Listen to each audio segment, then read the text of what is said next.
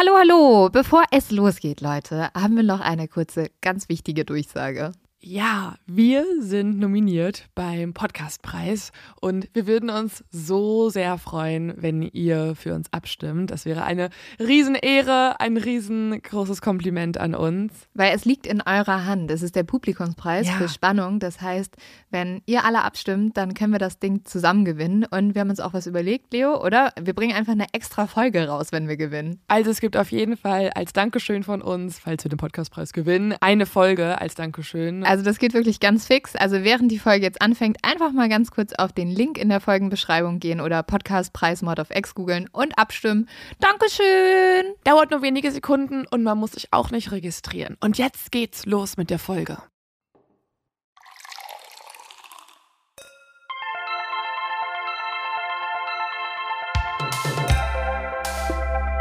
Mord auf X. Der internationale True Crime Podcast.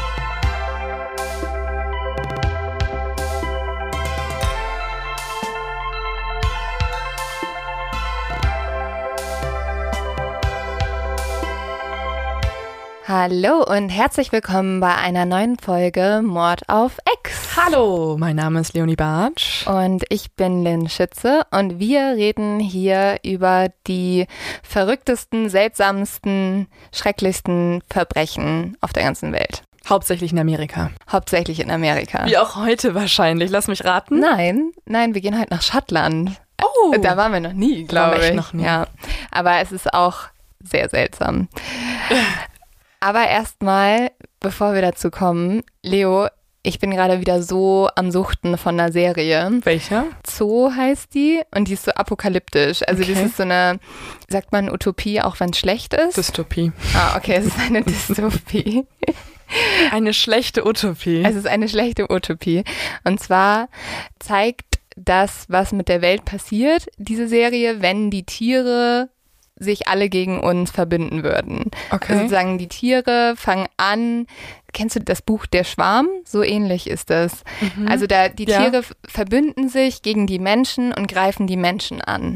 Und irgendwie gucke ich das gerade so viel, beziehungsweise ich fange schon immer an zu skippen, weil ich so bin so, ich habe nicht die Zeit, das zu gucken. Und wenn du jetzt irgendwo einen süßen Hund siehst, hast du Angst vor ihm? Mm, Ich habe neulich, habe ich halt irgendwie bis 3 Uhr nachts das, diese Serie geguckt. Und dann bin ich eingeschlafen, also beziehungsweise ich konnte stundenlang nicht einschlafen, weil wenn man, ich finde, wenn man so eine Serie im Schnelldurchlauf guckt, hat man manchmal so ein bisschen das Gefühl, dass es auch das eigene Leben einnimmt. Also ich war so, ich lag in diesem Bett und ich habe stundenlang überlegt, was ich jetzt mache, wenn genau das heute Nacht passiert. Und ich war halt alleine zu Hause und dann war ich so, okay, weil du wohnst ja glücklicherweise mit meinem Freund zusammen und dann war ich so, Immer noch fahr strange. ich dahin und dann kann ich gleich zwei geliebte Menschen einsammeln, aber wie komme ich dann zu meiner Familie nach Hamburg? Und ich war so richtig so, Also du hattest einen kurzen paranoiden Anfall. ja, Ja, das finde ich ist eh ein Phänomen bei Serien. Oder beziehungsweise das Phänomen, dass man sich mit irgendeiner Protagonistin da drin selber verbündet Ja. oder halt sich da irgendwie wiedergespiegelt sieht. Zum Beispiel bei Sex and the City war, glaube ich, jeder irgendwie zwischendurch Mark Carey oder Ja. wer auch immer in der Horny-Phase Samantha war. Ähm, oder Miranda, glaube ich, die coolste eigentlich, wenn man drüber nachdenkt, ist im Nachhinein. voll. Ähm, und dann gab es zum Beispiel diese Serie H2O, plötzlich Wasser, plötzlich Meerjungfrau. Kennst du die? Ja, Die und hast du dann auf einmal angefangen, immer so, wenn Wasser dich berührt hat, so, Ja, beziehungsweise wir waren in meinem Freundeskreis zu viert und jeder hatte halt eine Rolle, aber es gab ja nur drei Meerjungfrauen, deswegen musste eine die Böse sein, Charlotte oder so, das war dann auch ein bisschen gemein.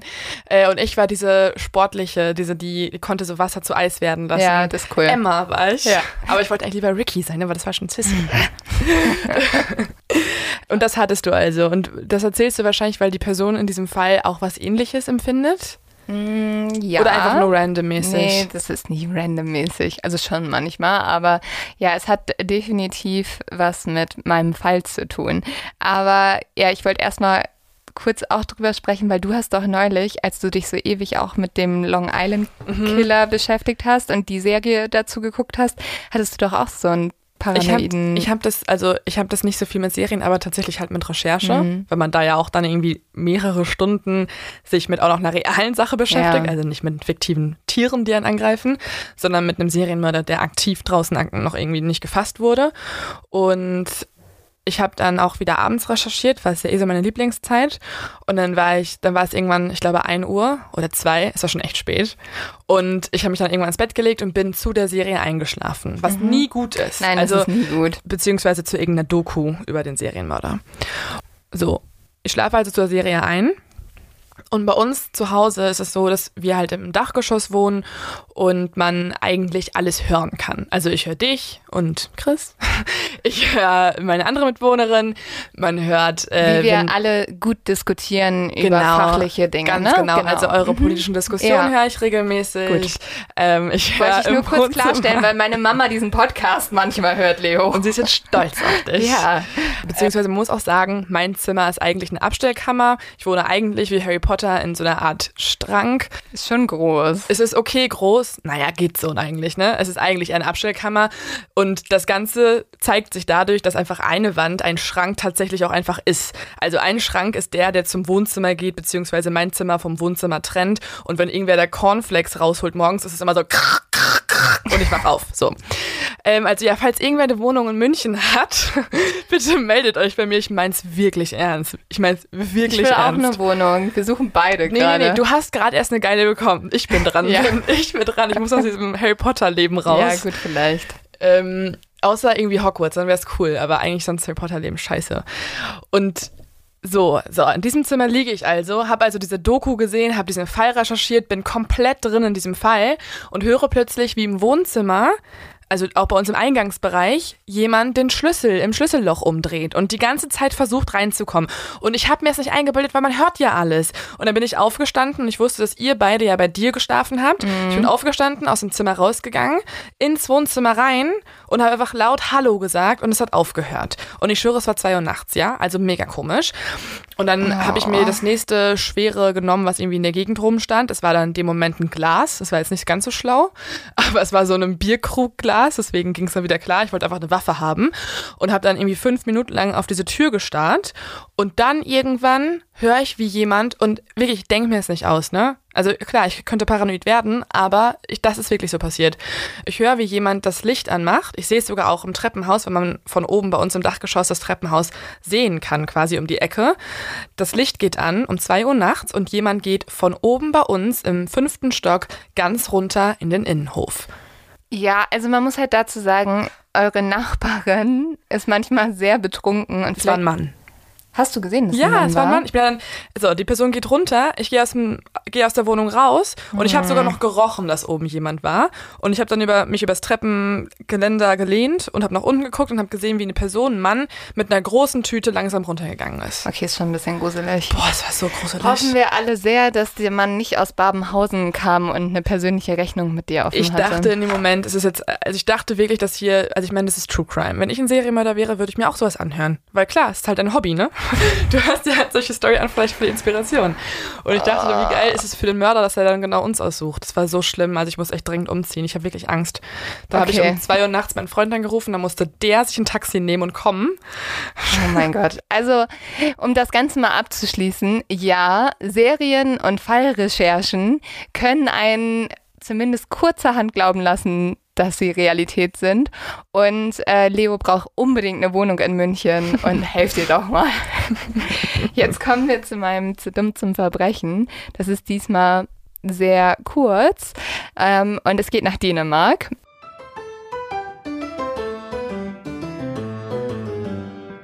Dort haben nämlich drei Einbrecher den Plan gehabt, dass sie den Safe einer Bank sprengen wollen, um halt an das Geld ranzukommen und dann das alles mitzunehmen und zu fliehen. Die haben sich aber ein bisschen beim Sprengstoff vertan, beziehungsweise es war, glaube ich, kein Experte dabei. Und dementsprechend haben sie die ganze Bank gesprengt, aber das Einzige, was nicht kaputt gegangen ist, ist der Safe. Oh. Ja. Dumm, dumm und nochmal dumm. So, Leo, bist du jetzt bereit für meinen Fall? Ich bin bereit, äh, dass wir uns nach Schottland aufmachen. Mhm, wir machen uns auf nach Schottland, wie du schon gesagt hast, und zwar in das kleine Städtchen House. Hier wohnt Ellen.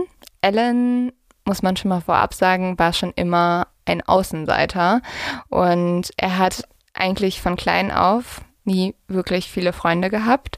Er ist, wie gesagt, in diesem kleinen Städtchen groß geworden und dort auch zur Schule gegangen und wurde in der Schule immer wieder gemobbt. Oh. Mit 14 Jahren hat er dann auch im Gegensatz zu den anderen Kindern kaum Freunde. Er hat auch niemanden, der ihn irgendwie beschützt und er fühlt sich durchgehend alleine. Gibt es einen Grund? Also hat er einfach Angst vor anderen Menschen oder hat er irgendwas Komisches, was die anderen Kinder irgendwie hänseln? Nein, also es gibt keinen konkreten Grund, aber weißt du, Kinder sind, also man muss wirklich Ja. sagen, Kinder sind gemein. Kinder sind solche Und Arschlöcher. da kann es irgendwie sein, die Haarsträhne liegt falsch oder er war halt, glaube ich, also er war ein bisschen dünner als die anderen Kinder. Und also ich glaube, Kinder sind sehr gut daran, sich die leichtesten Opfer auszusuchen. Ja, also ich meine, ich habe auch heute noch drüber nachgedacht, auch wenn ich jetzt Mhm. über H2O plötzlich Meerjungfrau gesprochen Ja. habe. Wir haben halt einfach ausgesucht, wer die, wer die Wer die Böde- Böse. Ja. Ja, ich habe auch, also ich weiß noch, ich bin umgezogen, weil ich, also meine Eltern sind umgezogen und ich war im Kindergarten in einer anderen Stadt, wo ich in die Grundschule gegangen bin. Das heißt, in der Grundschule kannte ich als einzige niemanden. Und das erste Jahr in meiner Grundschule saß ich auf dem Pausenhof immer allein und habe geweint, weil ich nicht mitspielen durfte. Oh, Und Kinder sind einfach gemein. voll. Boah, also Respekt an alle Erzieherinnen und Erzieher. Ja. Ich hätte durchgehend das Gefühl, ich müsste, müsste irgendein Kind boxen. Weil Voll. wenn ein Kind gemein ist, wäre ich so, du? Nee, Jeremy, hör jetzt auf. Ja. Jeremy in die Ecke. Aber bei Ellen macht es leider kein Erzieher oder keine Lehrerin und deswegen fängt Ellen an, sich sehr abzuschotten. Er wird zum kompletten Einzelgänger. Er ist vor allem viel in seinem Zimmer, schaut Filme oder spielt Videospiele, also flüchtet sich sozusagen Mhm. immer in eine andere Welt. Es gibt nur einen Jungen, mit dem Ellen trotz allem gerne Zeit verbringt oder der auch gerne mit Ellen Zeit verbringt. Und zwar ist das Thomas. Thomas und Ellen kennen sich schon seit sie klein sind und die sind sehr gut befreundet. Die sind auch beide so, keine Ahnung, die sagen so ein bisschen, sie sind beide gleich weird. Also die mögen beide gerne irgendwie vor allem Videospiele und Filme gucken. Ach, aber das ist doch eigentlich ganz süß, oder? Ja, eigentlich- einen, einen richtig guten Freund dann hat. Voll. Und ich weiß nicht, hast du Freunde, die du schon so kennst, seit du irgendwie so sechs oder so Mhm. bist? Ja. Ich finde, bei solchen Freunden stellt sich halt irgendwann ein, dass du fast wie Geschwister wirst. Also es ist gar nicht mehr so, du musst, die zum Beispiel treffen sich voll oft und spielen einfach Videospiele Mhm. nebeneinander, ne? Also du hast so eine Vertrautheit miteinander. Ja, voll schön. Ich finde, wenn dieses Level in Freundschaften erreicht wird, das ist eigentlich das Schönste. Auf jeden Fall. Und die beiden machen vor allem auch sehr viele Ups und Downs zusammen durch. Diese Downs gibt's aber vor allem auf einer Seite, nämlich bei Ellen. Ellen nimmt sich dieses Mobbing in der Schule unglaublich zu Herzen und deswegen begeht er immer wieder Selbstmordversuche. Oh Gott. Ja, also es fängt alles damit an, dass er eines Tages in die Schule geht und tatsächlich eine Schlinge mitnimmt und die zeigt er seinen Lehrern und die zeigt er auch seinen Mobbern Mhm. und macht damit sozusagen so eine kleine Drohung. Also sagt, hey, mir geht's hier schlecht. Wenn jetzt Okay. nicht irgendjemand was tut, dann passiert mir was. Mhm. Niemand tut was und dementsprechend nimmt Ellen fünfmal viel zu viele Tabletten und wird einmal auch ins Krankenhaus eingewiesen und da wird auch ein Abschiedsbrief bei ihm gefunden. Boah, und die anderen Mitschülerinnen und Mitschüler haben einfach angenommen, dass er das tut, um Aufmerksamkeit zu bekommen oder so. Ja, die haben ihn halt eher noch mehr gehänselt damit, so, ja, tu's doch. So, Mhm. du Feigling, ziehst das sowieso nicht durch. Krass. Es ist halt auch ein bisschen schlimm, dass es von den Lehrern niemand gemerkt hat. Aber klar, Lehrer haben super viel um die Ohren, ne? Aber daher. Aber du solltest vielleicht einen Suizidversuch oder eine Suizidankündigung vielleicht, ein ja. bisschen ernster nehmen, als wenn Bisschen, jemand irgendwie mm, die Lisa ja, boxt. Okay, das ist auch Fall. nicht cool, das ist aber auch nicht gut. boxt nicht die Lisa, aber es gibt Sachen, die nimmst du bitte einfach ein bisschen ernster. Auf jeden Fall. Was jetzt auch passiert, also Ellen hat ja diese ganzen Selbstmordversuche überlebt, also das funktioniert für ihn schon mal nicht. Er arbeitet sich aber jetzt in ganz viele Gewaltfantasien hinein. Also diese Wut, die er die ganze Zeit hat auf die Kinder, die ihm das antun, die führt jetzt dazu, dass er sich vor allem Geschichten von Menschen anschaut, die Macht hatten, die viel mehr Macht über andere Menschen hatten. Und das sind jetzt, glaube ich, die schlechtesten Vorbilder, die man haben könnte. Das sind nämlich zum einen Serienmörder, die jetzt Ellen total faszinieren, und zum anderen Nazis. Oh, also auch Serienmörder, Ja, also Massenmörder. Alles Leute, die, glaube ich, nicht für einen 14-jährigen Jungen das perfekte Vorbild sind. Mhm. Mit 14 Jahren kommt es dann auch dazu, dass Alan sagt, er hat jetzt genug, er will nicht mehr gehänselt werden, er will auch Respekt haben, er will, dass die Leute ihn vollnehmen, dass sie ihn respektieren und das hat er ja in seinen ganzen Büchern gesehen, geht nur mit Gewalt. Also nimmt Alan ein Messer mit in die Schule und sticht mit diesem Messer auf einen Jungen ein, der ihn immer fertig gemacht hat. Aber ist es so, dass er selber auch Gewalt erfahren hat durch seine Eltern? Mm -mm. Er hat sehr gute Eltern eigentlich. Am Ende, da reden wir später noch drüber, ist halt auch ein bisschen die Frage, wie ist Alan eigentlich vom Charakter? Also ist er vielleicht, hat er auch einen Hang zur Gewalt? So? Also genetisch einfach. Ja. Ich finde es krass zu sehen, was Mobbing anscheinend dann auslöst. Also das reine Mobbing in der Schule. Ja, man muss auch sagen, also bei Alan, der kriegt auch später noch ein paar Diagnosen, die darauf schließen lassen, dass es jetzt nicht nur am Mobbing lag, sondern auch, dass er, wie gesagt, einen gewissen Hang zur Mhm. Gewalt hatte. Aber klar, Mobbing macht sehr, sehr viel mit Menschen Mhm. und ist super gefährlich. Alan merkt durch diesen Angriff vor allem erstmal eins. Dieser Angriff ist für ihn positiv, weil danach wird er von keinem mehr gehänselt und die Mitschüler haben Respekt vor ihm. Ja, Angst halt. Ja, sie haben eher Angst. Diese Freude, die Alan jetzt erstmal darüber hat, dass er sich Respekt verschafft hat, währt aber nicht lange, weil am 15. Januar 1996 bekommt er drei Jahre Jugendhaft in Glasgow für den Angriff. Das heißt, er muss jetzt ins Gefängnis beziehungsweise ins Jugendgefängnis für diese Tat, die er begangen hat. Und wenn wir jetzt über Jugendgefängnis sprechen, ist, glaube ich, einmal kurz ganz spannend zu schauen, was passiert denn überhaupt, wenn man als Jugendlicher straffällig wird.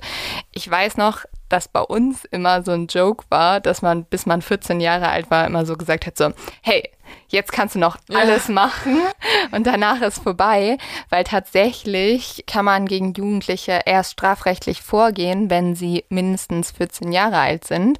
Das ist ebenso übrigens in den meisten anderen europäischen Staaten auch so. In England sind es bereits 10 Jahre und in Schweden und Skandinavien muss man erst 15 sein. Also wenn ihr möglichst lange straffrei sein wollt, Leute, Skandinavien ist the place to be. Und ähm, dieses Jugendstrafrecht beschäftigt sich mit 14- bis 17-Jährigen oder mit Heranwachsenden, die sind 18 bis 20 Jahre alt. Und eigentlich ist das Ziel des Jugendstrafrechts in Deutschland und genauso auch in Schottland, entgegenzuwirken, dass Jugendliche eine erneute Straftat begehen. Deswegen ist ganz klar, soll eigentlich diese Erziehung und dieses Umdenken von Jugendlichen im Vordergrund stehen.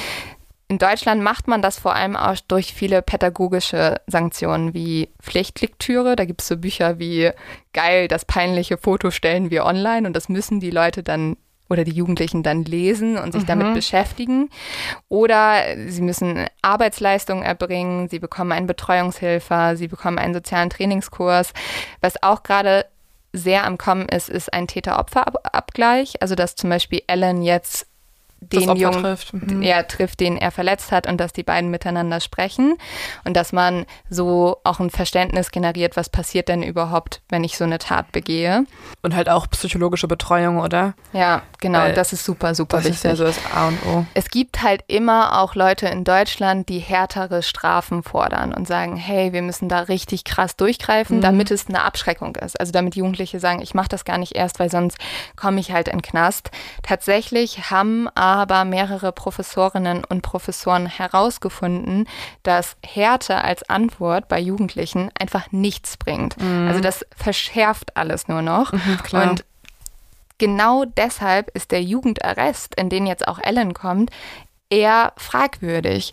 Nämlich dieses Gefängnis für Jugendliche, da ist die Rückfallquote bei 70 Prozent. Das Also muss man sich mal vorstellen. Nee, insgesamt. Okay. Also auch in Deutschland. Also Immer noch. wenn ein Jugendlicher in den Jugendknast wandert, ist die Wahrscheinlichkeit 70 Prozent, dass er eine Tat wieder begehen wird. Was natürlich total negativ ist. ja, klar, voll. Und das liegt halt zum Großteil daran, dass die jugendlichen Straftäter dort nicht genug psychologische Betreuung bekommen. Mhm. Und dann ist ja auch ganz klar, wenn du einen jugendlichen Straftäter mit anderen Straftätern einfach zusammensperrst, ihm keine Betreuung gibst, dann wird das die Situation nicht besser machen, sondern im Zweifel Ja. nur schlechter. Und genau das passiert tatsächlich auch bei Alan. er wird einfach weggesperrt, er bekommt keine psychologische Behandlung, er komm, bekommt keine Betreuung. Und das, obwohl man ja bei ihm sieht, dass er das eindeutig braucht. Also der Junge hat ja schon mehrere Selbstmordversuche begangen. Ja, voll. Und so einen Selbstmordversuch begeht er dann auch nochmal im Gefängnis. Er versucht sich mit seinem Pyjama zu erhängen. Aber auch das scheitert. Man merkt aber, dass anscheinend diese Haftzeit seine Depressionen und auch so seine inneren Dämonen nur verschlimmert hat. Das merken die Eltern von Alan aber nicht, als er zurück nach Hause kommt, weil erstmal scheint Alan sehr ruhig geworden zu sein. Er ist noch zurückhaltender geworden, aber er putzt zum Beispiel auch jeden Tag sein Zimmer, ist sehr ordentlich und deswegen denken die Eltern erstmal, okay, vielleicht ist er wirklich erwachsen geworden, vielleicht hat er sich gefunden. Mhm. Es gibt aber jetzt auch mehrere Anzeichen dafür, dass Alan Lage sich nicht verbessert hat. Also er verlässt zum Beispiel kaum noch das Haus. Er sitzt den ganzen Tag in seinem Zimmer, die Vorhänge sind geschlossen und manchmal sitzt Alan auf dem Boden und wippt einfach nur vor und zurück und wimmert. Oh. Er kann außerdem nicht mehr mit Veränderungen umgehen. Wenn irgendwas passiert, was er nicht geplant hat oder wo er vorher nicht Bescheid wusste, dann kriegt er Panikattacken. Und Allens Mutter merkt dann auch irgendwann, mein Sohn braucht Hilfe. Sie weiß aber halt nicht, wie sie ihm helfen kann. Und deswegen tut sie nichts, außer mit ihm zu reden und ihn zu unterstützen. Mhm. Als Alan 19 Jahre alt ist, trennen sich dann auch seine Eltern und er zieht zu seinem Vater. Und auch Allens Vater merkt jetzt vermehrt, dass irgendwas falsch ist. Ähm, zum Beispiel gibt es eine Situation, da ist Alan 20 Jahre alt, da trifft er sich mit seiner Mutter und die beiden sitzen in der Küche am Küchentisch und Alan holt jetzt ein Messer raus und fängt an, sich den Arm aufzuschneiden. Und seine Mutter stoppt ihn dann natürlich, aber keiner kann halt verstehen, warum er das einfach gemacht hat. Okay, das ist natürlich einfach auch einfach ein Hilferuf. Ja, oder so ein Schrei nach Aufmerksamkeit. Hier, mir geht's nicht gut, hilf mir. Ja, so. ja. also ich finde, die ganzen Suizidversuche weisen natürlich auf eine richtig krasse Depression hin. Aber ja. wenn er es genau vor seiner Mutter tut, ist es ja auch ein Zeichen so, Leute, helft mir einfach. Ja. Seine Mutter hat aber auch gesagt, sie hat ein bisschen Angst bekommen, weil er auch so, also er sah ein bisschen wahnsinnig dabei aus. So. Mhm. Und er ähm, braucht einfach richtig er brauchte einfach super dringend eine Therapie, ja. Und er hätte vielleicht auch jetzt nicht einen Jugendknast gebraucht, sondern hätte vielleicht irgendwie eingewiesen werden genau. sollen. Das ja. wäre vielleicht auch nicht schlecht gewesen. Das Gute ist aber, Ellen hat jetzt wieder seinen guten Freund an seiner Seite, der geht auch mit ihm jetzt zur Schule, mhm. Thomas. Die beiden Jungs passen halt sehr gut zusammen. Sie treffen sich immer wieder, um Videospiele zu spielen und sie stützen sich jetzt gegenseitig den Rücken vermehrt kommt Thomas auch, um irgendwie Filme zu schauen und beide stellen sich immer so ihre neuen Lieblingsfilme vor mhm. und sprechen dann darüber. Im Februar 2002 sind die beiden 22 Jahre alt und genau das, was ich eben erzählt habe, passiert. Thomas kommt zu Ellen und sagt, hey, ich habe einen richtig coolen Film dabei, ich glaube, der wird dir auch gefallen. Und die beiden setzen sich aufs Sofa und Thomas macht den Fernseher an. Die nächsten Stunden sitzt jetzt Ellen wie gefesselt vom Fernseher und er guckt einen Film, der sein neuer absoluter Lieblingsfilm werden soll. Und zwar heißt dieser Film Die Königin der Verdammten und ist eine Vampirgeschichte. Mhm. Der Film war auch erst 2002 in die Kinos gekommen und war damals so super gehypt worden, weil es ist eine Verfilmung der berühmten Bücher Vampire Chronicles von Anne Rice. Mhm. Und Falls, sagt ihr das was? Wahrscheinlich mhm. nicht, ne? Nö. Mir hat es auch erstmal gar nichts gesagt. Aber der Film wurde so ein bisschen als Fortsetzung gesehen von dem Film Interview mit einem Vampir. Interview mit einem Vampir ist vor allem dadurch bekannt, dass da Brad Pitt und Tom Cruise mitspielen. Also hm. Top-Schauspieler. Ich habe es so gar nicht gesehen. Das ist so ein bisschen, glaube ich, wie das äh, Twilight in unserer Der. Generation. Okay. Also da sind die Girls und auch die Typen crazy gelaufen, würde ich sagen, für diese Filme. Und ich gebe euch jetzt auch mal eine kurze Zusammenfassung von Königin der Verdammten. Nicht einfach so, sondern weil das wird noch wichtig werden. Die Hauptfigur in dem Film ist Lestat und Lestat wird Ende des 18. Jahrhunderts in einen Vampir verwandelt. Dann hat er aber die ganze Menschheit überdrüssig und begibt sich in einen jahrelangen Schlaf. Aus dem wird er Anfang des 20. Jahrhunderts aufgeweckt, weil er die Klänge einer Rockband hört und dann beschließt, er möchte ein großer Rockstar werden. Und so steht Lestat auf und ähm, wird ein großer Rockstar und sein Ziel ist dann vor allem dadurch, dass er so berühmt wird, allen Menschen von der Existenz der Vampire erzählen zu können und damit alle anderen Vampire wütend zu machen. Ich finde diese Storyline ein bisschen weird, aber ja. gut. ähm, es gibt da nämlich auch noch ein Problem. Lestat spielt ein Konzert und macht ganz tolle Rockmusik und dadurch erweckt er Akasha. Und Akasha ist die Urvampirin und sie ist extrem mächtig und sie hat gerade erst ihren Mann umgebracht und will jetzt unbedingt, dass Lestat ihr neuer Gemahle wird. Und deshalb bricht jetzt ein Riesenkrieg der Vampire aus und am Ende schafft es aber Lestat, Akasha zu überwältigen. So weiter und so fort. Okay, also ja. wir müssen den Film nicht mehr sehen, weil wir wissen jetzt sowieso alles. Ja, ist auch, also wie gesagt, die Storyline finde ich ein bisschen wild, aber ähm, Ellen fand diese Geschichte sehr, sehr toll und vor allem wegen einer ganz bestimmten Person, nämlich wegen Akasha. Akasha ist, wie gesagt, die super mächtige, die super heiße und vor allem in dem Film sehr viel tötende Vampirkönigin. Akasha tötet nämlich in ihrem Blutrausch jeden, egal ob er ein Mensch ist oder ein Vampir. Gespielt wurde Akasha übrigens von Alia. Das ist eine US-amerikanische RB-Sängerin, die sechs Monate bevor der Film veröffentlicht wurde, in einem Flugzeugabsturz ums Leben gekommen ist. Wo natürlich dann die Vampirleute sagen so, ach, vielleicht ist sie auch wirklich eine Vampirin und wirklich mhm. Akasha, keine ja. Ahnung. Ja. Ellen verliebt sich jetzt unsterblich in die Rolle, die Alia nur gespielt hat, nämlich in die Rolle der Vampirkönigin Akasha. Im Film hat Akasha die Macht, jeden Vampir und jeden Menschen beliebig zu kontrollieren. Und genau das wird Akasha, auch wenn sie eine fiktionale Figur ist, jetzt auch mit Ellen tun. An dem Abend fragt Alan Thomas sogar nochmal direkt, ob sie den Film nochmal schauen können. Und so schauen die Jungs dann gleich zweimal hintereinander Königin der Verdammten. Und danach fragt Alan dann auch, ob er sich die DVD noch von Thomas ausleihen kann. Er fängt jetzt an, den Film dreimal am Tag zu schauen. Okay. Und kann. Sehr viel Interesse ja, an Akasha. An Akasha, ja. Fand er sie auch ein bisschen geil? Ja, er fand sie unglaublich geil. Aber halt so sexuell geil, ja, meine ich, ja. Okay. Je, aber sie ist auch, sie ist in dem Film super sexuell. Mhm, ich habe mir gerade das Foto angeguckt, ja. also das äh, Cover, nee, wie heißt das, Titel, ja, whatever. Ja. Also er verliebt sich in sie. Es, man könnte sagen, Akasha ist seine erste große Liebe, was natürlich total absurd ist, weil Akasha gibt es nicht. Also mhm. Akasha ist eine Filmfigur. Müssen wir hier, glaube ich, nochmal betonen.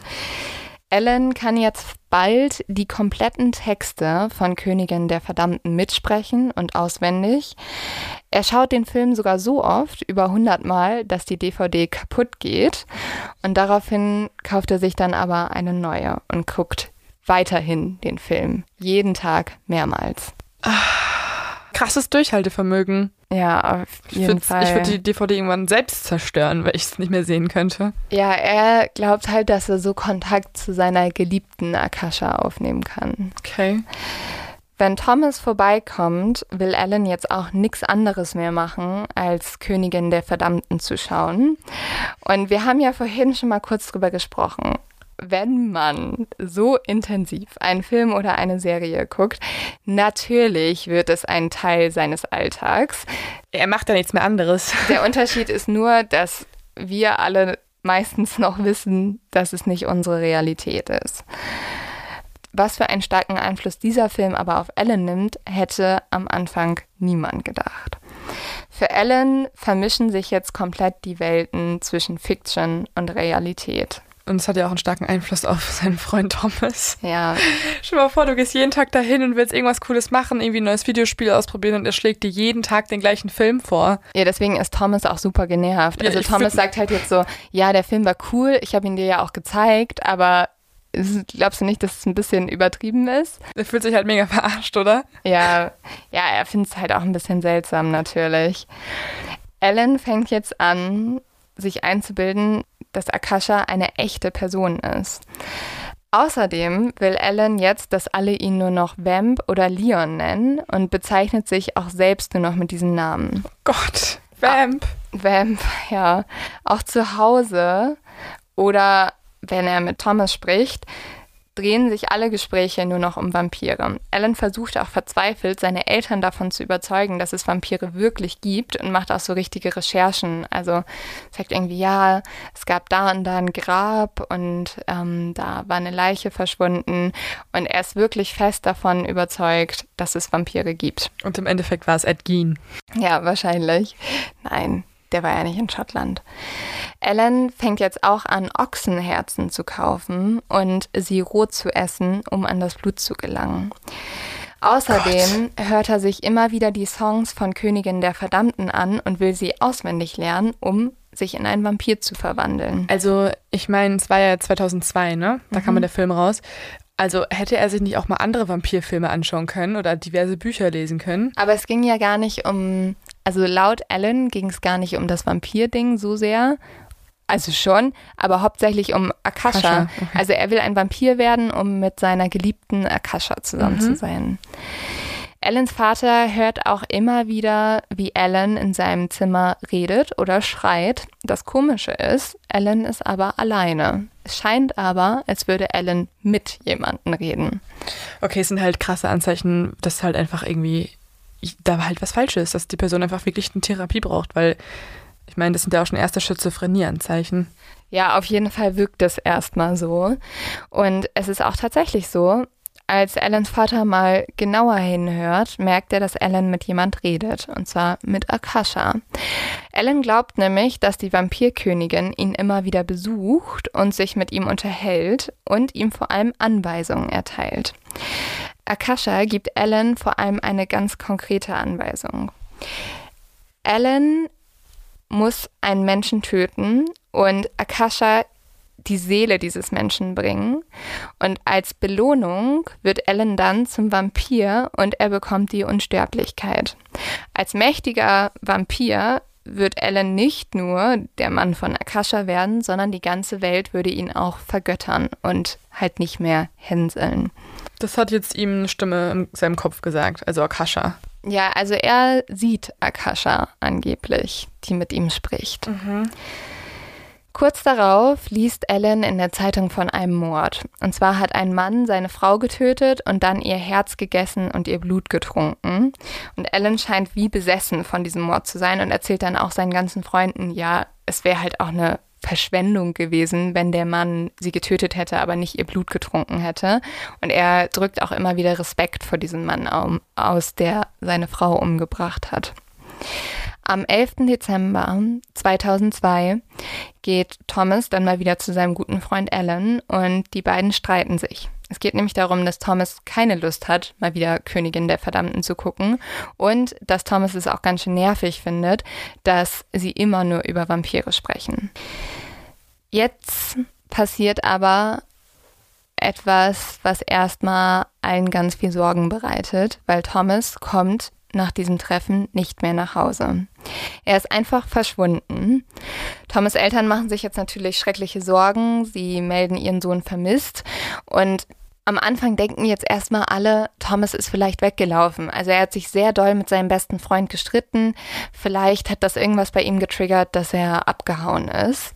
Er hat zwar vorher mehrmals einen Mord angekündigt, aber ja. Ja, also einige finden Alan auch verdächtigt, aber niemand will das so richtig glauben, weil die auch so gut befreundet waren, weißt du? Alle glauben halt so ein bisschen und hoffen auch, dass Thomas einfach wieder auftauchen wird. Als Allens Vater aber nach Hause kommt, findet er im Haus überall Blutspritzer. Als er Alan dann fragt, hey, was ist, was ist passiert, hat Alan eine gute Ausrede. Er sagt nämlich, dass er eine Dose Hundefutter geöffnet hätte, sich dabei geschnitten hätte und daher kommen die Blutspritzer. Haben die einen Hund? Ja, die haben Okay. einen Hund. Aber der Vater überprüft das nicht weiter und glaubt seinem Sohn. Thomas Verschwinden spricht sich dann auch sehr schnell herum. Die Polizei befragt jeden in der Stadt und auch irgendwie auf den ganzen Zeitungstitelblättern ist Thomas zu sehen und man hofft, dass dadurch schnell jemand sich meldet und sagt, ja, ich habe ihn gesehen.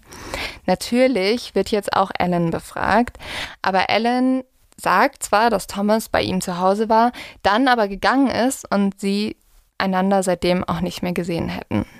Kurz danach passiert jetzt etwas sehr Seltsames. Alan trifft nämlich Thomas Mutter auf dem Wochenmarkt und Thomas Mutter verdächtigt zu diesem Zeitpunkt auch nicht Alan, weil sie sich nicht vorstellen kann, dass ja der beste Freund ihres Sohnes irgendwie was damit zu tun hat. Dann passiert aber, wie gesagt, dieses Treffen und das ändert so ein bisschen ihren Blickwinkel. Weil Thomas Mutter denkt eigentlich, dass Alan sie fragen würde, wie geht's dir? Habt ihr was von Thomas gehört? Wie ist die Suche? Aber stattdessen fragt Alan Thomas Mutter einfach nur, weißt du, wie man Blutflecken aus dem Boden kriegt? Dumm vielleicht auch ein bisschen. Auch dreist und Dreist komplett, Ja. aber also sorry, du bringst dich halt selbst dann auch in den verdächtigen Kreis. Ja, also Allens Mutter geht danach natürlich sofort zur Polizei. Und daraufhin durchsucht die Polizei auch Allens Grundstück und sie finden einen Sack mit Klamotten von Thomas auf Allens Grundstück. Sie gehen auch erneut durch Allens Sachen und finden mehrere Notizen. In einer Notiz steht zum Beispiel, ich trinke das Blut und er soll mir gehören. Diese Notizen erzählt Alan auch, hat er alle gemacht, während er mit Akasha geredet hat, beziehungsweise sich halt eingebildet hat, mit ihr zu reden. Die Polizei hat natürlich jetzt Alan ganz oben auf ihrer verdächtigen Liste. Das Problem ist, sie haben aber immer noch nicht genug Beweise, um ihn zu verhaften. Das ist ja auch immer super schwierig, wenn die Leiche noch nicht gefunden wurde. Was aber sehr verdächtig ist, ist an dem Tag, wo die Klamotten gefunden werden von Thomas, nimmt Alan eine Überdosis Medikamente und muss auch ins Krankenhaus eingeliefert werden. Also er begeht wieder einen Selbstmordversuch. Am 18. Januar 2003 durchsucht dann die Polizei die Gegend um Allens Haus herum und sie schauen vor allem in so einem kleinen schäbigen Waldgebiet und auf einmal sieht ein Polizist, wie ein Arm und eine Hand aus einem Straßengraben hervorgucken. Und dieser Arm gehört zu Thomas Leiche und als sie sich diese Leiche genauer anschauen, merken die Polizisten, welchen Horror Thomas erlebt hat. Sein ganzer Körper und sein Gesicht haben nämlich mehr als 40 Stichverletzungen. Sein Schädel wurde komplett zertrümmert und es schien so, als wäre er am Ende verblutet. Es ist auch erkennbar, dass Thomas bereits mehrere Wochen tot ist, also wahrscheinlich an kurz danach oder an dem Tag gestorben ist, wo er vermisst gemeldet wurde. Jetzt, wo die Polizei endlich eine Leiche hat, können sie Alan verhaften und für den Mord an seinen Freund Thomas anklagen. Jetzt passiert etwas, womit die Polizei erstmal gar nicht gerechnet hat. Normalerweise ist es so, wenn du jemanden mit aufs Revier nimmst, dass der erstmal alles abstreitet und versucht, sich zu verteidigen. Alan scheint aber mehr als glücklich zu sein, der Polizei zu erzählen, was alles passiert ist. Naja, er hat ja vorher auch schon Dinge gemacht, die ihn ja nicht gerade entlastet haben. Also, dass er der Mutter sagt, hey, wie kann ich eigentlich Blut aus meinem Teppich wegwaschen, wenn Ja. sie nach Thomas fragt, ist ja schon irgendwie auch ein Ist Zeichen, nicht dass er, ist nicht klug, aber es ist auch ein Zeichen, dass er darüber reden möchte, offensichtlich. Ja. Und das tut er jetzt auch. Die Polizisten, die ihn befragen, sind danach super schockiert, verängstigt und wissen gar nicht, wie sie damit umgehen sollen.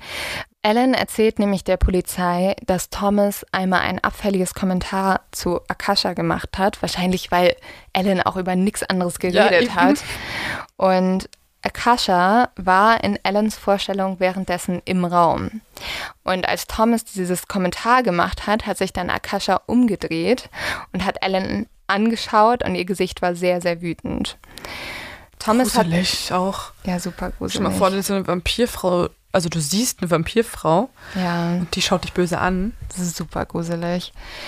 Thomas hätte sich dann zwar bei Ellen für dieses Kommentar entschuldigt, aber kurz danach auch zu Ellen gesagt, du glaubst doch etwa nicht an Vampire, oder?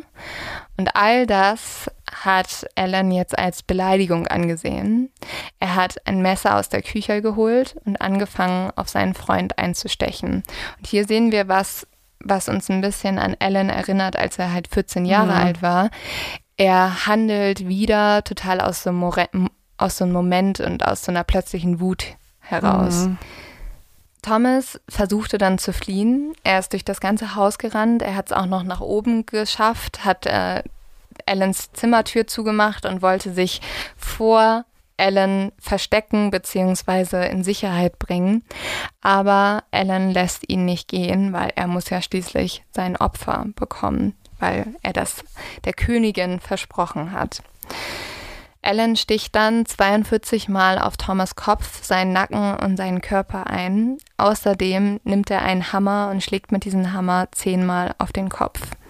Und jetzt wird's aber erst richtig eklig und richtig schlimm, weil Ellen fängt jetzt an, nachdem Thomas gestorben ist, ein Teil von Thomas Kopf und seinem Gehirn zu essen. Außerdem holt er sich ein Whiskyglas und trinkt zwei ganze Gläser von Thomas Blut. All das tut er, um ein Vampir zu werden. Und er erzählt der Polizei auch, dass er es genossen hat und das Blut hätte gut geschmeckt und das Gehirn hätte Boah. gut geschmeckt. Oh, mir schlecht. Alan erzählt der Polizei auch, dass Akasha sehr zufrieden mit seiner Arbeit war und dass er anschließend Thomas Körper in eine Mülltonne getan hätte, die Leiche damit die Straße runtergerollt hätte und in einen Wald gebracht hat. Die Polizei ist super schockiert. Die haben auch, wie gesagt, die haben Angst, weil sie gesagt haben, so jemanden saßen wir noch nie gegenüber. Ja, er zeigt ja auch keine Reue. Er zeigt überhaupt keine Reue. Er sagt so, er wird es jederzeit wieder machen, war ein richtig gutes Erlebnis. Ähm, und er ist stolz und jetzt ist er endlich ein Vampir. Okay. Im gleichen Satz sagt Alan aber auch, er ist unschuldig, weil er ist ja unzurechnungsfähig. Also er hatte ja diese Version, Akasha hätte ihm die Anweisung gegeben. Also er selber ist ja nicht schuld an seinen Taten. Also, er ist sich auch bewusst darüber, dass er Halluzinationen hatte und ähm, Das sagt nicht bei er klarem nicht. Verstand ist. Das sagt er nicht, aber er ist sich bewusst darüber, dass er nicht schuldfähig ist durch diese Vampir-Story. Okay. Und das also, wird jetzt relativ interessant, ehrlich gesagt. Weil man kann tatsächlich vor Gericht als unzurechnungsfähig angesehen werden, wenn man psychische oder seelische Störungen hat, die eine sehr starke Ausprägung haben. Wenn der Täter aber eine Tat begangen hat wie schwere Körperverletzung oder sogar Mord, gelten sie aufgrund ihrer schweren seelischen Störung als unzurechnungsfähig und werden nicht ins Gefängnis gebracht, sondern in eine geschlossene psychiatrische Klinik. Hier bekommt der Beschuldigte dann eine Therapie und diese Unterbringung ist meist nicht begrenzt und richtet sich vor allem nach dem Behandlungsverlauf. Das heißt, wenn der Betroffene keine Gefahr mehr darstellt, dann wird der Aufenthalt auch beendet. Also es ist kein klassisches Gefängnis. also eigentlich auch das Richtige für jemanden mit einer Psychose. Genau, auf jeden Fall. Die Frage ist nur, weil sich Alan auch so bewusst ist, dass er unzurechnungsfähig sein könnte, ob Alan wirklich diese Psychose hat. Aber da kommen wir gleich zu. Erstmal passiert jetzt etwas, das eigentlich total bestätigt, dass Alan wirklich unzurechnungsfähig ist. Nämlich während Alan auf seinen Prozess wartet, sendet er aus dem Gefängnis einen Brief nach Hause und in diesem steht, Liebe Akasha, alles verläuft wie geplant, ich werde bald wieder für dich morden. Super gruselig. Diesen Brief unterschrieb Alan dann auch noch mit seinem eigenen Blut und mit dem Namen Vamp. Die große Frage, die sich aber auftut und die ich eben schon so ein bisschen angedeutet habe, ist, tut Alan das alles, weil er wirklich glaubt, dass er ein Vampir ist oder weil Alan ganz genau weiß, dass sich seine Strafe mindert, wenn er für psychisch krank befunden wird und hat er deswegen zum Beispiel auch ganz bewusst den Brief geschrieben. Okay, aber das würde ja auch bedeuten, dass er seitdem sie den Film gesehen haben, eigentlich alles geschauspielt hat und nie an Akasha geglaubt hat, oder? Ja, dass er das ganz bewusst gemacht hat, weil er wusste, dass er damit sozusagen den Mord Mhm. durchziehen kann. Erstmal deutet da gar nichts drauf hin. Zum Beispiel auch als der Prozess startet, redet Ellen auf dem Weg zum Gericht mit den Polizisten und sagt, wie glaubst du, wird es heute laufen? Ich werde 25 Jahre dafür bekommen, dass ich ihn mit dem Hammer und meinem Messer ermordet habe. Aber ich habe seine Seele dafür bekommen. Ich habe sein Blut getrunken und habe ein bisschen was von seinem Kopf gegessen. Da war überall Blut. Und dann habe ich ihn im Wald vergraben. Und dieses Ding, dass er sagt, ja, ich habe die Seele bekommen, spricht ja auch erstmal total dafür, dass er gedacht hat, dass er ein Vampir ist oder jetzt ist. Mhm. Die Polizisten haben auch schreckliche Angst vor Alan. Sie sagen, sie haben so einen Menschen noch nie erlebt. Er zeigt keine Reue, er ist stolz auf seine Tat und ihnen scheinen auch diese Konsequenzen komplett egal zu sein. Am Ende des Prozesses wendet sich Alan dann auch noch an die Jury und sagt, dass er immer noch ein Vampir werden will, beziehungsweise jetzt einer ist. Kann er sich mal entscheiden? Er sagt auch, dass der Film Königin der Verdammten ihn gezwungen hat, die Tat zu begehen. Denn aufgrund des Films war ihm bewusst gewesen, dass er jemanden umbringen muss, wenn er wirklich ein Vampir werden will. Er sagt also, hätte ich den Film nicht geguckt, hätte ich die Tat nicht begangen. Als er gefragt wird, ob er jetzt ein Vampir ist, antwortet Alan mit Ja. Er sagt auch, dass Akasha ihn befohlen hätte, erneut zu töten. Er konnte sich aber zusammenreißen, deswegen hat er das bisher nicht getan. Und Akasha hätte Alan anscheinend auch gesagt, dass sein Vater böse sei und die Jury für die Verteidigung arbeiten würde. Daraufhin untersuchen jetzt drei Psychologen unabhängig voneinander Alan. Und alle kommen zu einer gleichen Diagnose. Und ich glaube, Leo, die wird dich jetzt ein bisschen verwundern, weil im Moment spricht ja wirklich alles irgendwie dafür, dass Alan vielleicht schizophren ist. Mhm. Ja, alles spricht dafür, dass er schizophren ist oder halluziniert, eine Psychose hat und ja. halt tatsächlich diese Sachen ja hört, die aber nicht da sind. Und geglaubt hat und deswegen irgendwie all das befolgt hat, was ihm diese Königin gesagt hat, die es mhm. gar nicht gibt. Die drei Psychologen kommen aber alle zur gleichen Diagnose. Sie sagen, dass Alan ein Psychopath ist. Mhm. Und er ist ein Psychopath, welcher unter einer antisozialen Persönlichkeitsstörung leidet, aber zum Beispiel nicht unter paranoider Schizophrenie. Alan ist nicht mental krank, sondern er ist nur emotional gestört. Okay, also hat sich alles ganz bewusst ausgedacht, um ja. diese verminderte Strafe zu bekommen. Das ist die, die, ähm, das Urteil der Psychologen. Genau, die Psychologen sagen auch, dass Alan ganz bewusst die Vampirgeschichte spielte und auch geplant hat, damit er eine geringere Strafe erhalten würde. Und die Psychologen kommen alle zu dem Schluss, dass Alan auch getötet hätte, wenn er nicht den Film Die Königin der Verdammten geschaut hätte. Mhm. Dann hätte er vielleicht einen anderen Film genommen und eine andere Ausrede. Mhm. Was natürlich ein bisschen dafür spricht, dass er ein Psychopath ist, ist auch zum Beispiel, dass er überhaupt keine Schuld empfindet. Ne? Mhm. Ne? Also dass es ihm total egal ist und das, was diese ganzen Polizisten sagen, dass sie einfach Angst vor ihm hatten, weil er so komplett, also auch vor den Konsequenzen keine mhm. Angst hatte und alles.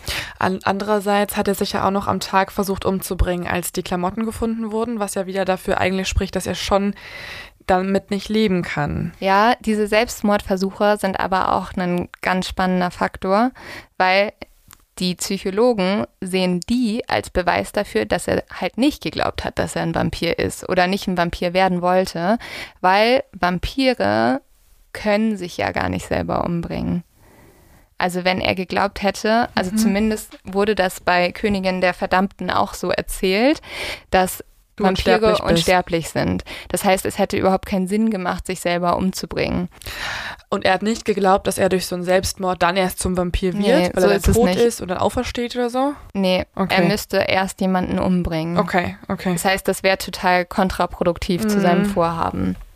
Ich finde es krass, weil, okay, das würde beweisen, dass er vielleicht dann doch nicht daran geglaubt hat, dass er Vampir ist.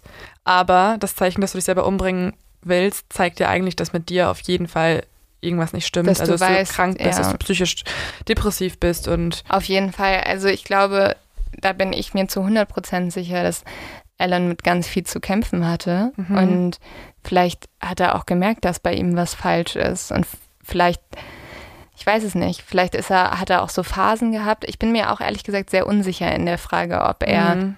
Wirklich das geglaubt ist. Ja, ob er es geglaubt hat oder nicht. Mhm. Und genauso ging es der Jury. Die waren total hin und her gerissen, mhm. weil sie mussten jetzt die Entscheidung treffen, wusste Alan, was er tut, als er Thomas ermordete und ist er mhm. damit schuldfähig? Mhm. Oder war er in seinen Wahnvorstellungen gefangen? Okay.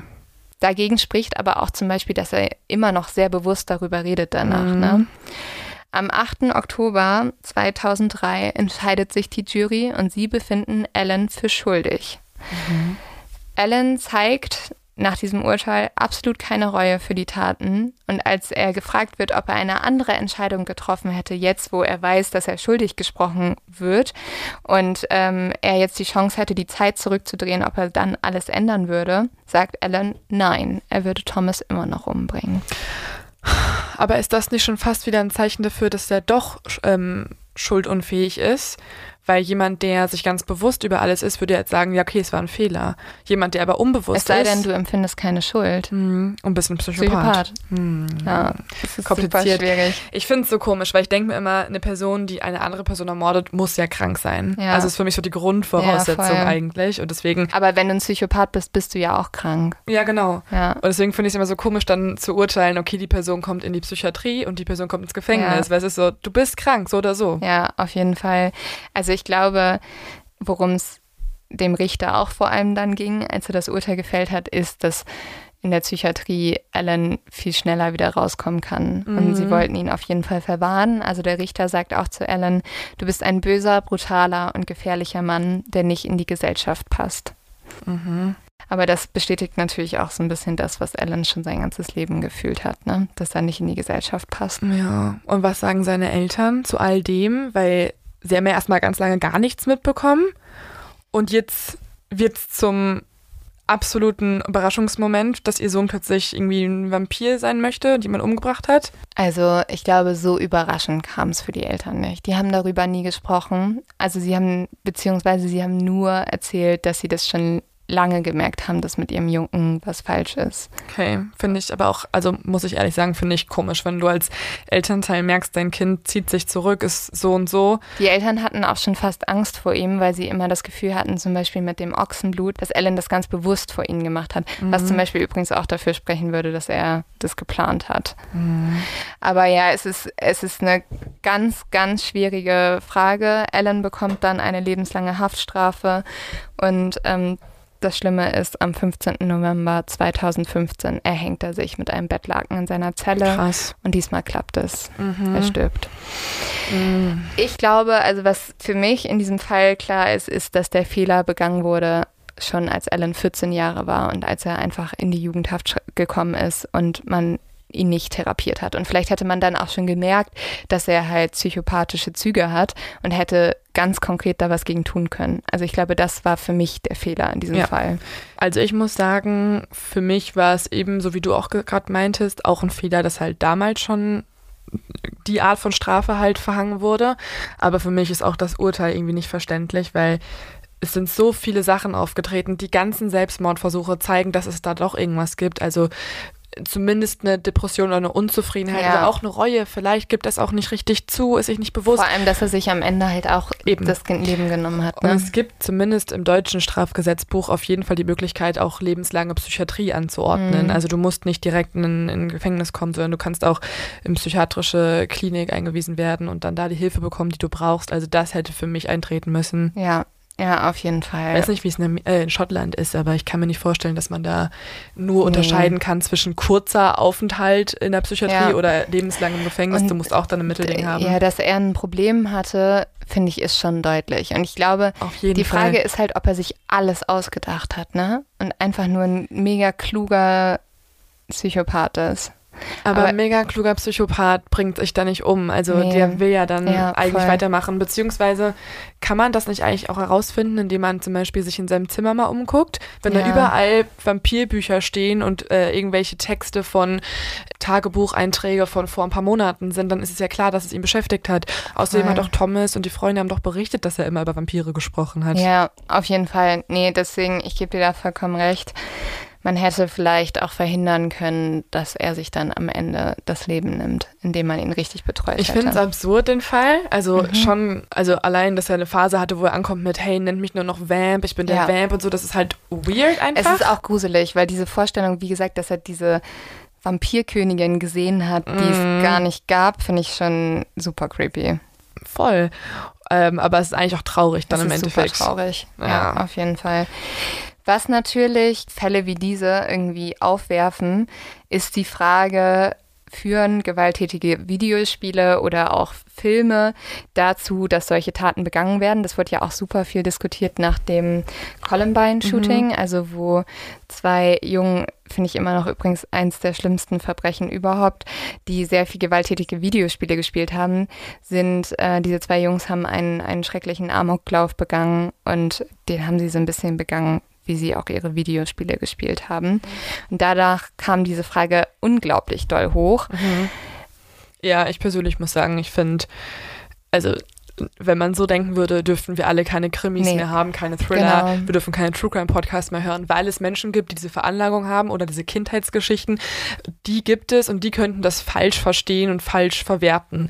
Und das finde ich eigentlich Schwachsinn. Man muss an einer ganz anderen Stelle ansetzen und zwar einfach in der Behandlung. Ja, und ähm, ich glaube, so Vorbilder findet man halt immer, egal was. Und tatsächlich wurde das Ganze auch wissenschaftlich untersucht. Und jetzt an alle Exis, die ein bisschen jünger sind und wo die Eltern immer sagen, nee, nicht Videospiele spielen, die machen euch aggressiv. Wir haben jetzt für euch den Beweis, dass sie es nicht tun. Nämlich es gab eine 10-Jahres-Studie, wo zwei Forscherinnen junge Menschen untersucht haben und die haben sie über zehn Jahre beobachtet, die sehr gewalttätige Videospiele gespielt haben und sie kamen zu dem Schluss, dass es keinen Zusammenhang zwischen gewalttätigen Videospielen und Aggressivität gibt.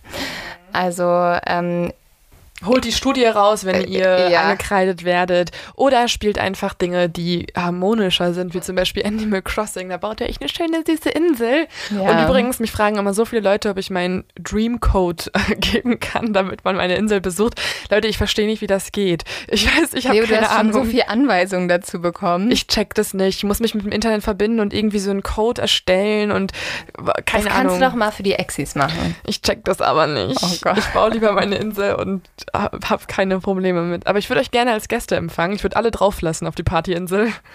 Also wir haben zumindest äh, gute Neuigkeiten für euch in dieser Folge. Wenn ihr Königin der Verdammten guckt, werdet ihr nicht zum Serienmörder und ihr bringt nicht in eure, den meisten in den meisten Fällen, ihr bringt nicht euren besten Freund eigentlich um. Ähm, ihr könnt immer noch Ballerspiele spielen oder Animal Crossing und ähm, außerdem könnt ihr den Leos Tipp befolgen, der wie folgt ist, Leo. Da ich keinen habe, würde ich einfach mal sagen, ich habe auch nicht immer einen, muss ich sagen, ne? Also ich das kann ist auch nicht jede Woche, Leuten schon aufgefallen, Leo. würde ich sagen, einfach mal wieder die alten Vampirfilme schauen. Oder ist das Twilight. ja, Hast du die gerne geguckt? ich habe die Bücher alle gesuchtet. ja, die Bücher fand ich gut, die Filme so semi. Ich weiß Warst du nicht. ich Team muss mal- Edward oder Team Jacob? Ähm, ich glaube Jacob, ich kann mich nicht mehr ganz erinnern. Ich fand es cooler, das, was Edward konnte, weil ich fand jetzt nicht so geil, einfach so zu so einem großen Werwolf zu werden, sondern ich fand es cooler dann, die konnten ja auch ganz viele Aber Fähigkeiten. Edward ne? war einfach ein bisschen weird.